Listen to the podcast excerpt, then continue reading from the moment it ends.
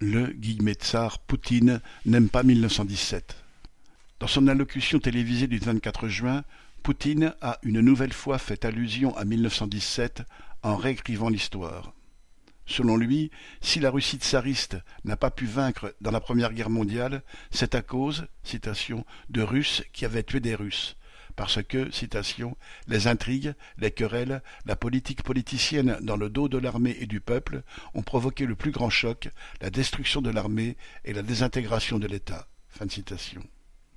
Comprenez que Prigogine, par sa trahison, menaçait d'en faire autant et de déclencher une guerre civile dont Poutine voulait agiter le spectre pour rassembler la population derrière lui. Mais en 1917, ce n'est ni une mutinerie, ni un putsch militaire qui a renversé le tsar, c'est la révolution.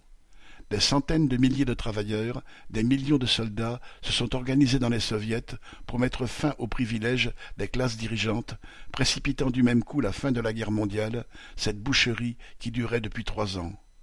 Alors, pour les travailleurs, 1917 n'est pas un épouvantail, mais la voie à suivre.